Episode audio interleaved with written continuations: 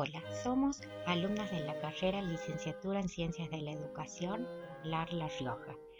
Pertenecemos al tercer año y esta materia es innovación tecnológica.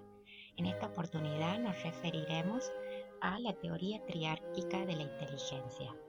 ¿Qué es la teoría triárquica de la inteligencia? La teoría presenta una perspectiva cognitivista la inteligencia representa la capacidad de adaptarnos con éxito a los cambios que se producen en la vida. Cuanto mayor nos adaptamos a estos cambios, más inteligentes seremos. ¿Quién es su creador? Su creador es Robert Stenberg, psicólogo cognitivo. Realizó aportes en el área de la sabiduría, la creatividad y los estilos de pensamiento. Será la teoría triárquica de la inteligencia una de sus investigaciones más trascendentales.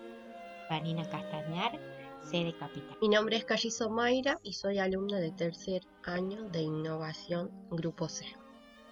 ¿En qué consiste esta teoría? Esta teoría, el autor considera la inteligencia como toda actividad mental que orienta la adaptación consciente al entorno, a la selección o transformación de éste, del medio, con el propósito de presidir resultados, ser capaz de provocar activamente la adecuación de uno al medio o del medio a uno.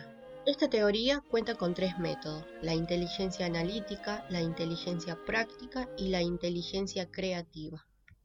Hola, soy Cuello Sheila y les voy a hablar de los tres tipos de inteligencia de la teoría triárquica.